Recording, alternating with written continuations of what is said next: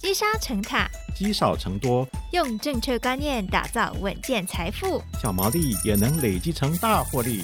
欢迎收听《毛利小姐变有钱》。Hello，大家好，欢迎收听《毛利小姐变有钱》，我是主持人佩服。其实我们这一季在讲很多的家庭理财哦，在这个万物都在涨，然后薪水不涨的时代，一个人想要过好都已经很不简单了。那如果你又身为一个家庭的经济重担的支柱，那压力当然就更不在话下了。想要减轻压力呢，除了期盼老板有一天发现是人才帮你加薪之外，那比较实际的方法，当然就是做好几个比较实用的家庭理财的招数，想办法让家庭的这个小金库慢慢长大。那为了要谈今天的家庭理财呢，我们请到拿过《金周刊》最佳财富管理券商奖、最佳业务员团队奖、最佳智能理财奖三个奖项第一名，以及最佳风控奖、最佳商品奖以及最佳行销创新奖的凯基证券财富管理副总经理阮建明来跟我们聊聊。哎，副总好，大家好。好，那在副总开始帮我们上课之前呢，我先简单介绍一下凯基证券哦。其实凯基证券在亚太地区布局了多年哦，在台湾啊、香港、新加坡、泰国、印尼等地都设有据点。并且拥有超过八十位的分析师团队，业务同仁呢也超过了千位，都具备这种专业财富管理的证照。听说拥有这样的团队还不够哦，哦，凯基证券还想要持续的招兵买马，希望扩大财富管理的业务团队，然后服务更多的客户。那副总啊，我们今天第一个问题就来请副总分析一下，因为凯基证券在亚洲很多的地方都有据点，如果以副总跟这个凯基证券，你们就近观察各国不同的风情，能不能先跟我们分享一下台湾家庭？在亚太跟其他地区的国家，他们在家庭理财的规划上面有什么相同，或者是有什么不同的地方呢？呃，谢谢主持人的这个前言哈。我们先用一个比较更高的一个层次来看，嗯，先拿欧美国家跟亚太市场来做对比哦。以理财规划而言呢，整个亚太市场相似的地方在于说，以传统沟通跟交易的方式来进行这个理财规划。资产的组合呢，大多还是一些制式的建议，是提供这个特定分类的客群来做。所以举个例子来讲，就是简单的把客户分成 A、B、C、D、E 五组。嗯，对最有钱的金字塔顶端的 A 组客人，理财规划的讲法都是一模一样的，因为他们的模组都是长得一模一样。嗯，所以套一句比较白话的来讲，就是帮产品找客户，并不是帮。客户找产品有点像是就是一个洞填一个洞那种感觉。Yes。那么相较之下呢，欧美国家在客户关系维护系统的设计呢，跟其他在内部系统的串联整合就走得在比较前面一点。是。所以它在规划上面呢，也就逐渐走向单一客户客制化的服务，完善的整合客户各种人生阶段的目的，还有什么资产配置的建议。嗯，这就是我讲的。帮客户找到正确的产品，因为每个家庭的状况都不太一样。对，好，每个人的状况不一样，在他的这个目标也都不一样。是，不过我们现在已经看到这个现象已经开始在改变了，所以可预期的，在未来，在这个亚太地区的业者里面，在财富管理还有客户这个维护系统上面，会有更多的琢磨，做得更细致。嗯，那么凯基证券在这一方面也朝着这个方向在进行当中。是，所以我们强调的一件事情。我们并不是要帮产品找客户，嗯，而是要帮客户去找产品。是。那如果我们从资产的投资组合的角度来看的话呢，亚太地区在房地产的配置比例呢，相当的高，大概有六十四个 percent，嗯。那么跟欧美呢，分别只有五十五个 percent 跟二十八个 percent 比起来呢，高了非常多。那从这一点也看得出来呢，亚洲人事实上比较喜欢。实体的资产远胜过于各种金融资产，就是比较喜欢买房子啊这种。好，那个很正常嘛。嗯，你以前应该听过你的爸爸妈妈跟你讲，对，有土斯有财哦。对，这就是我们大概所有台湾人的观念之一。是。那呃，很多人，我记得我以前刚出社会的时候呢，我的老板们跟我讲一下，讲过一句话，他说：“Jeffrey，每一个人出生就秀一栋房子。”秀一栋房子，对，就空一栋房子。哦，好好好。所以你长大嘞，就要把这个秀 position 空的这个部位把它补满。嗯，所以你一定要去买一栋房子。哦，这是一个旧有的观念。对，旧有的观念就是这样子。那呃，可是这也跟这个金融市场的发展的早晚有关，因为你看欧美的金融市场发展比亚太地区市场快很多，也早很多。哦，所以投资人他可以接受的这个程度也就越来越高。是，不过随着这个开发程度的越来越高，金融市场的环境越来越成熟，我们相信在亚太地区，家庭对证券或是其他流动性比较好的这个非实体资产的会更有兴趣。嗯，那么这也就是未来我们要把握的商机之一。对，我现在再回到你的问题，台湾的家庭跟亚太其他的地区的家庭在理财规划上面的最大差异在哪里嘞？其实就在债务程度。债务程度，对，好，嗯你可以猜一猜，这个台湾呢，跟这其他的亚太国家来看呢，家庭债务占 GDP 的比重大概是第几名？占 GDP，也就是说家台湾的家庭债务的比例高不高？是不是？对对对，占 GDP 的比重嗯，不太不太知不道啊，太清楚啊。我跟你讲，其实台湾家庭债务的程度嘞，相对于其他的亚太国家来讲，占 GDP 的比重非常的高。是我们大概是第三名，哦大概是九十二个 percent。嗯，好，那另外两个比我们还高的嘞，分别是韩国跟马来西亚。是韩国是一百零七个 percent，马来西亚是九十三个 percent。嗯那其他的这个亚太地区的国家嘞，大概都落在三十个 percent 到七十个 percent 的区间。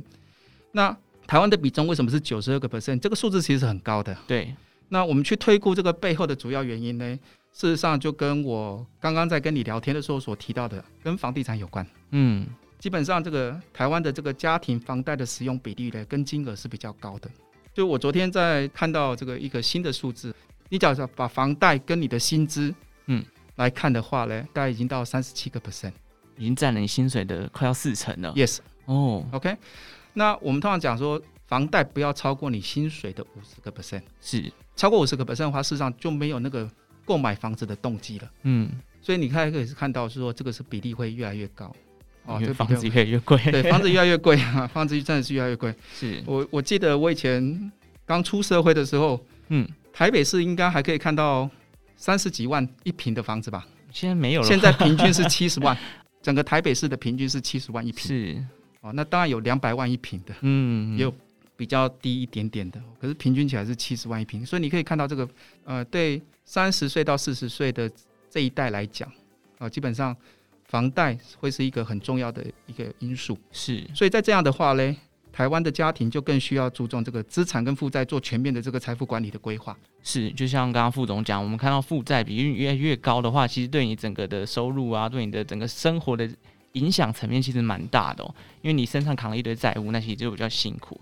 那接着可不可以问一下副总，就是既然这样子，我们在理财规划上要很多的事情要做，那比较常见的这种不太正确的家庭理财的方式有哪些？副总会有跟我们分享一下呢？嗯，好吧，要要讲到这些 NG 的行为哦，就是家庭理财 NG 的行为。嗯、第一个我要讲的就是什么？因为现在很多那种小额订阅的影音服务开始兴起哦，哦，还有一些手机游戏、信用卡这个购物啊，这些越来越方便的一些服务，都让大家对金钱消费嘞越来越不敏感。嗯，哦，凭良心讲，每一天每一个月扣你十块钱、二十块钱去做一个这个网络上面的这个服务，是。取得一个服务，你其实没有什么感觉的。对，像大家订 Netflix 啊，订其他的串流影音都没有感觉。对那么生活上还有一些零零碎碎的开销，嗯，哦，举个例子，可能我以前要吃个东西一定要下楼走到面店，哦，现在不用吗？外送，？Uber E，嗯，哦这些费用其实很多，那么你很难去精打细算到每一笔消费都记录到。是，那再加上平常的贷款啊、网络啊、水电费用这些，一个月的这个总支出，很容易就在不知不觉之中变得非常非常的大。是，那这时候这个理财的重要性就更被凸凸显出来了。嗯，那么另外，我们常常又看到一些投资人，他事实上没有衡量过自己承担市场风险的能力，把过高的比例的资金呢，或是全部的身家都拿去做投资。对，尤其是过去这两年。嗯啊、嗯。你们可以听到很多的这个呃成功的故事，呃 少年股神，少年股神。哦，可是可能没有听到的是更多失败的故事，是因为失败的故事不会被写出来。所以大家要知道说，投资这件事情有赚有赔，嗯，所以你要能知道自己能承担多少的风险，是，哦，这是投资的第一步，哦，投资的第一步。那另外还有一种很极端的投资行为，就是过度保守，那把资金只放在定存跟保险上面，嗯，哦，那你可以看到，当通货膨胀率现在越来越高，是在一个高的这个通货膨胀的环境中，这种的投资也相对的就会跟不上什么通货膨胀率。对，不过在这几年呢，因为股市的行情也很好，嗯，哦，各式各样的这个投资的题材也都如这个雨后春笋的这个兴起哦，所以这种过度保守的现象也逐渐在减少了。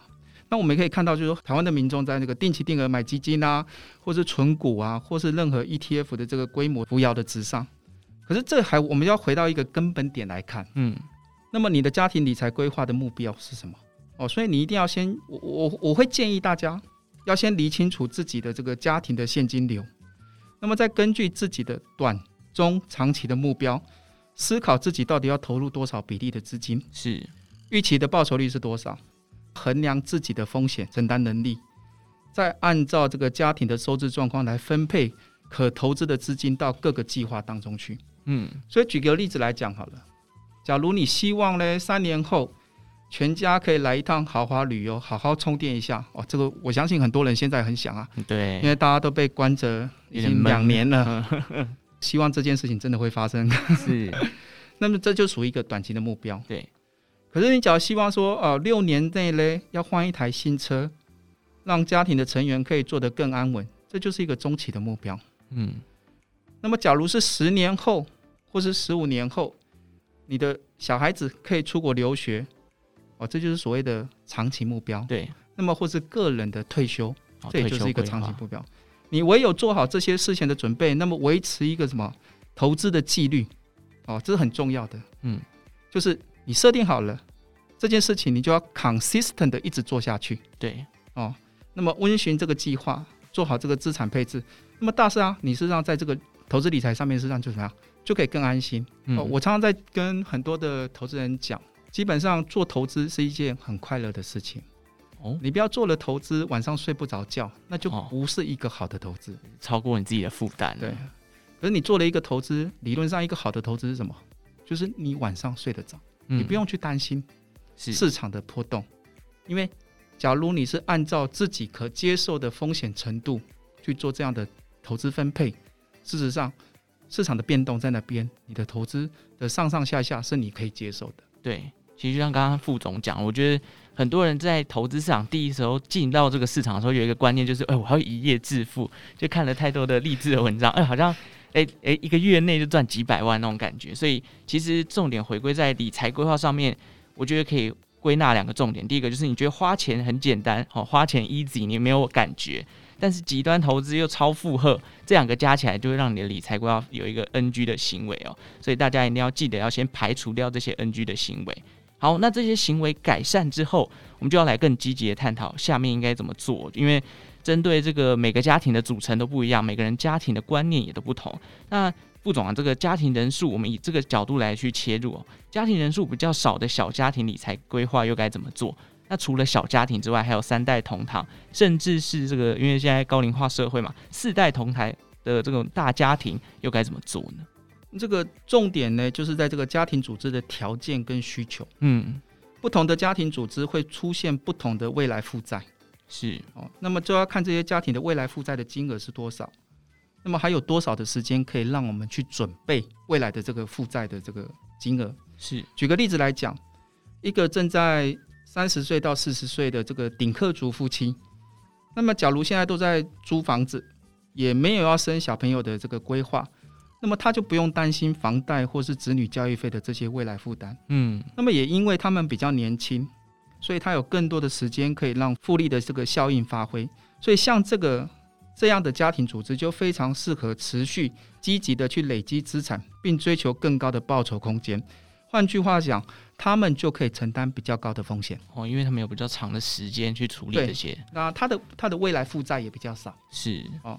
那么相对对一个有小朋友的来讲，或是三代同堂的大家庭来讲，你就必须考量更多的生活开销。把这个更多的生活开销纳入考虑之中了。嗯，那么反而在这个资产配置上面呢，我们就会建议你一定要配置一部分的资金呢，在这个固定收益的商品上面。嗯，那么要产生较高跟稳定的现金流。嗯，哦，所以重点在哪里？重点在你的未来负债金额会是多少？是。那么有一些爸爸妈妈呢，希望这个子女成龙成凤哦，那么希望有把小朋友要送出国念书的规划。但是大家可以知道一件事情哦。你现在看到送一个人出国念书花费的钱，可能是举个例子讲，一年是一百万台币。对。可是你要知道，当你的小朋友是在十年之后才要出国念书的时候，那个一百万台币，一次会不会是一百万台币？一定不是的，通膨的关系，因为通膨的关系是，所以这个这个钱就会相当大的一个资金缺口在那边。嗯，那么这种资金缺口呢，你就要适合用什么定期定额的方式去累积这个资产。是哦，那么这个投资期也比较长，所以你也可以选择一个什么比较积极的标的。嗯，那么在这个定期定额的这个策略优势下呢，可以降低这个短期的报酬的波动率。嗯，那么长期更有高的机会可以获得这个较佳的报酬。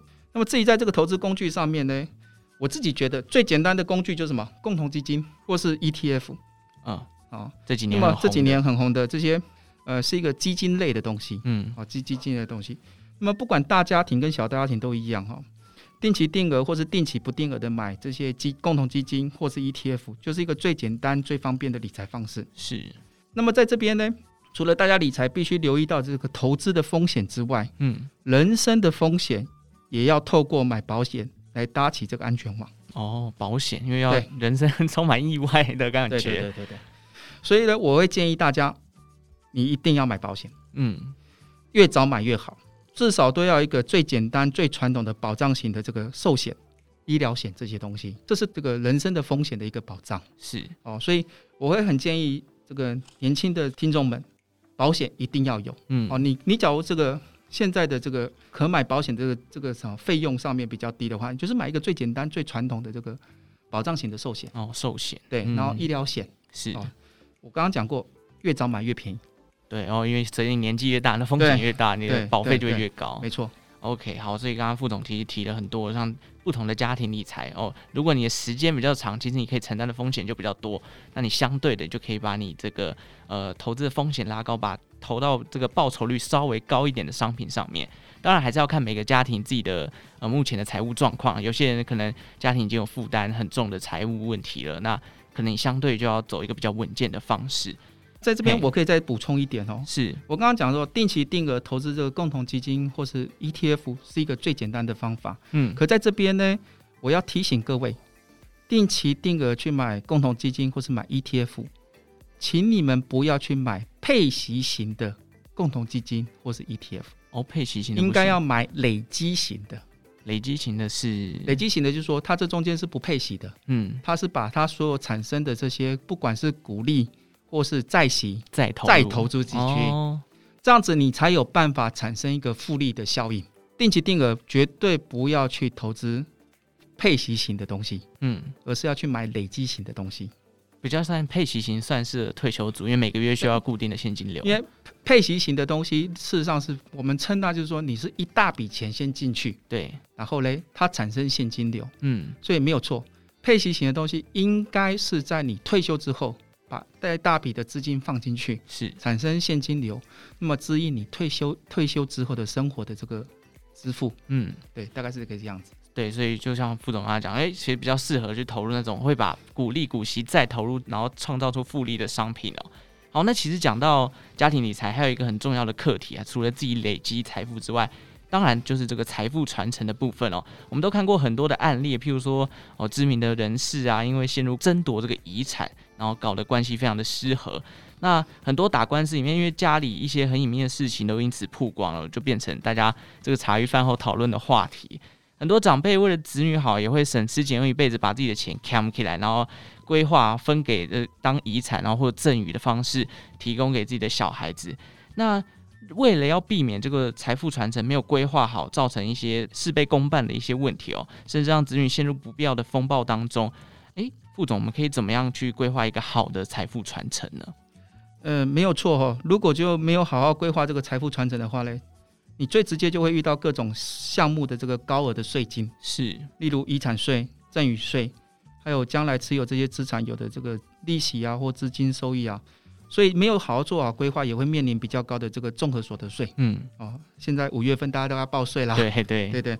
那么其次就是管理的问题。以实持资产为例呢，包含土地啊、房屋啊，经过几代的继承后呢，那个产权分散呢，会越来越难有效的利用。嗯，可这事实上是有解方的，只要有完善的规划，像是用公司去持有，就能更容易的管理跟运用名下的资产。嗯，那么最后就是什么分配的问题。若是没有事先做好规划及分配哦，除了这个大家看到这个报纸上面这些家族争产的新闻不断上演外嘞，继承者还可能不知道还有哪些的债务跟资产，然后因为这种逾期申报而产生的这个罚金，是最惨的可能呢，没有负没有办法负担高额的遗产税，而没有办法顺利继承的状况下，让上一辈努力的成果就是什么缴国库了哦。所以基本上呢，一定要在这边有一个规划哈。嗯，假如你的这个资产、实质资产哦很多，那么你要规划到下一代的话，你一定要帮什么？帮下一代去预留这个什么遗产税的税额。对，哦，那这个东西就可以利用保险就可以做得到了。是，哦，利用保险就可以做得到了。OK，因为我们之前有提过，那在前面的节目当中，我们有提过遗产税，大家如果有兴趣，也可以去听一下前面毛利小姐的节目。那就像刚刚副总讲，如果你今天都没有规划好，你可能要留给遗产，呃，留给孩子的遗产，就就变成照顾到全台湾人，因为变成税金缴出去了嘛。那如果想要避免这样的窘境，有哪些财富传承规划重点要注意呢？那凯基证券这边又有什么服务可以提供长辈做这个财富传承规划的参考呢？在财富传承的规划主要包含下面这几项啊，是。第一个，就是一定要把握每年固定的这个赠与税免税额度，嗯，那么还要包括什么？善用这个隔代赠与，那么合法减少这个赠赠与税哦，这是这个是一个合法的管道。隔代赠与的意思，副总可能会解释一下，就是事实上就是呃祖父母哦。啊隔代哦。啊赠予给孙子或是孙女，阿妈送给孙子这种感觉。哦。OK。那么第二个呢，就是透过这个保险规划的传承，财富传承，因为在一定的条件之下呢，人寿保险的这个身故保险金呢是不会列入遗产的，是，所以免税额也相对比较高，嗯，哦，这也是第二种。那么第三个呢，就是善用这个信托、公益慈善，或是成立公司或是家族办公室等方式来管理这个财富，是，哦，大概有这几个方法哈，嗯，那么。凯基证券呢，我们现在跟外部的这个知名会计师事务所有合作，嗯，所以客户只要有需要的话呢，我们会与这个事会计师事务所来替客户提供这个税务啊、会计还有法律多方面的资源，对，满足客户在这个财富的这个传承上面。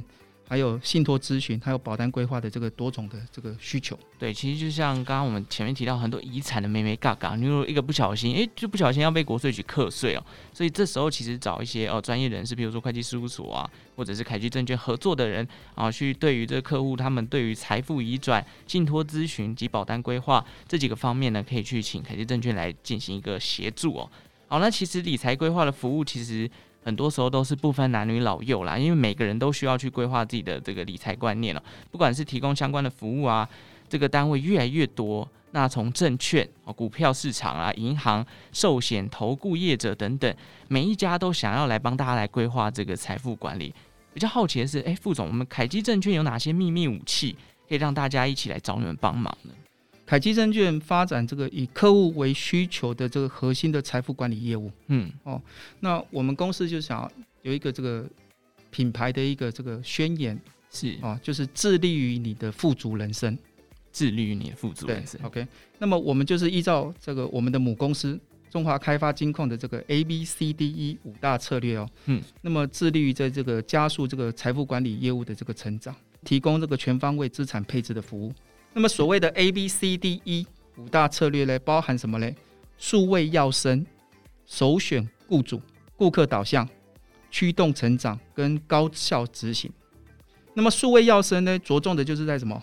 数位发展与金融服务，打造一个数位经营与金融生活圈。那么首选雇主呢，则是建置一个优质的精选团队，以客户思考的同理心，提供这个优质的服务。另外，我们借由这个推动什么顾客导向的策略，将客户呢精准的分群经营，重视客户的权益保障，嗯，希望可以赢得最佳的口碑。同时呢，我们要提供客户完整的产品线跟全方位的资产配置服务哦，满足这个客户的需求。这这些都是会驱动我们的成长。嗯，在最后呢，我们会落实企业社会服务价值哦，保持这个 ESG 的这个领先地位，以追求这个高效执行的这个业务发展策略。是，好，所以。讲这么多，其实就是我刚刚讲的那句话：凯基证券，我们不帮产品找客户，嗯，我们帮客户找到适合的产品，是。来做财富管理的规划。是，同时呢，我们也依循这个什么开发金控这个客户导向的这个策略，始终秉持客我双赢的这个信念哦。我们要来提供客户这个个人化的专业服务跟最优质的这个体验，所以我们要花时间去了解客户的需求。嗯嗯嗯。那很多客户可能对他自己的需求，他也不是很清楚。对，所以这是一个需要花时间双方沟通的。嗯，那么借由这个东西，才有办法帮客户找到他所适合的，还有他所需要的产品。是。那么再来一件事情，我们也不是只是一个销售的通路。嗯，当产品的供应者给我们什么东西，我们就卖什么东西。所以我强调一件事情，我不帮产品找客户。嗯，我们事实上呢，会根据我们客户的需要，我们会跟产品的供应商共同来开发客人所需要的产品，这就是一个完全不一样的理念。嗯，完全是一个主动量身定造解决方案的方法。是，我们要解决客人的痛点。嗯，哦，不是一个被动的这个销售商品而已。那么凯基证券的这个财富管理团队也有一个很另外一个很大的特色哈，我们有一个完备的这个产品线。我们事实上对我们内部的同事有严格的这个内部教育训练哦。嗯，那么我们希望我们每一个同事站在客人面前，可以很完整的去跟客人沟通，去讨论他的人生目标或是他的理财目标。那么他现在跟这个理财目标的缺口在哪里？嗯，那么更重要一件事情是什么？是售后的服务。刚刚讲过，投资有赚有赔，对，市场有波动，是。今天，假如这个投资当初的投资的决策做完之后，市场的波动导致这个投资的结果并不如我们想象的那个样子，嗯，那么我们要怎么跟个人沟通，怎么去做调整？对，所以我常常讲一句话：真正的服务是从销售之后才开始。哦，所以我希望我的同仁，我也要求我的同仁，在整个产品的生命周期，都要陪着客户。嗯，走下去，就像副总刚刚讲，我觉得很重要的一点就是，诶，像帮客户找产品，因为客户的条件每个人都不一样。虽然他们两个可能两组小家庭成员的数量都是一样，但可能有一个负债很多，有一个可能是富二代哦，那这个规划上面就差很多了。而且市场上的变化这么大，有时候要做一些滚动式的修正，因为你，你可能。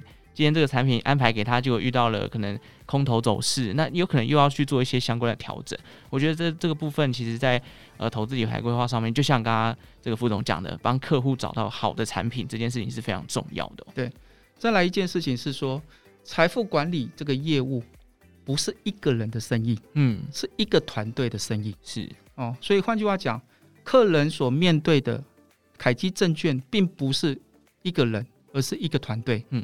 那么这个团队呢，是由三个部分所组成的，那么就是产品单位，对，再来是理财顾问，再来是什么？营业同仁，嗯，哦，就是我们所谓的这个客户经理，哦，所以基本上客户所面对的是一个团队，哦，是一个团队。那么我们在这个团队上面有非常这个扎实的这个教育训练，对。那么我们每一个月嘞，也会根据我们的这个投顾，哦，还有。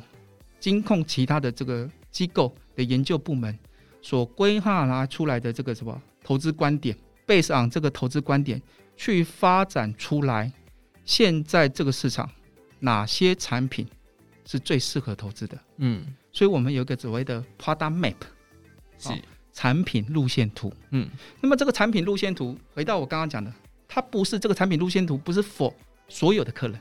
每一个客人，事实上，在这个产品路线图都可以找到他适合的什么产品。我还是要强调一件事情：我不帮产品找客户，嗯，我要帮客户找产品。对，OK。再来另外一件事情呢，我们也在开始发展这个建制这个什么自动化的这个智能投资平台。是，好，那我们现在想要透过多脑的模式，提供客户多样化的智能投资选组。让客户可以享受到这个最优质的这个智慧投资理财的一个服务账面。嗯，好，那么其实大家有兴趣的话，可以试一下凯基证券推出的这个客户资产的这个整合平台。嗯，跨金控子公司的这个凯基理财云，对，它是一次结合金控旗下证券、期货、银行子公司所有账户的功能。嗯，所以客户呢，只要透过这个凯基理财云呢，就一人一目了然所有的这个怎么资产负债的状况。也可以提供客户完整的这个商品的账务资讯。假如客户呢，在这个凯基理财云上面呢，可以看到你在这个证券、期货、财管、信托资产、付委多、衍生性金融商品，还有银行存款的这些所有的部位哦。嗯，所以你不用怎么样，分别去不同的子公司看你的账户。嗯。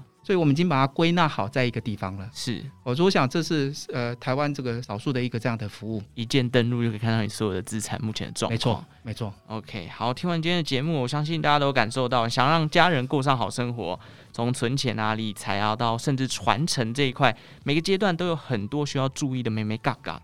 这个听起来虽然很复杂啦，但其实专家们针对投资人会遇到的痛点，也都已经慢慢帮他们想好解决方案。帮副总重复一次，我们是要帮客户找产品，所以其实已经都想好所谓的解决方案这件事情。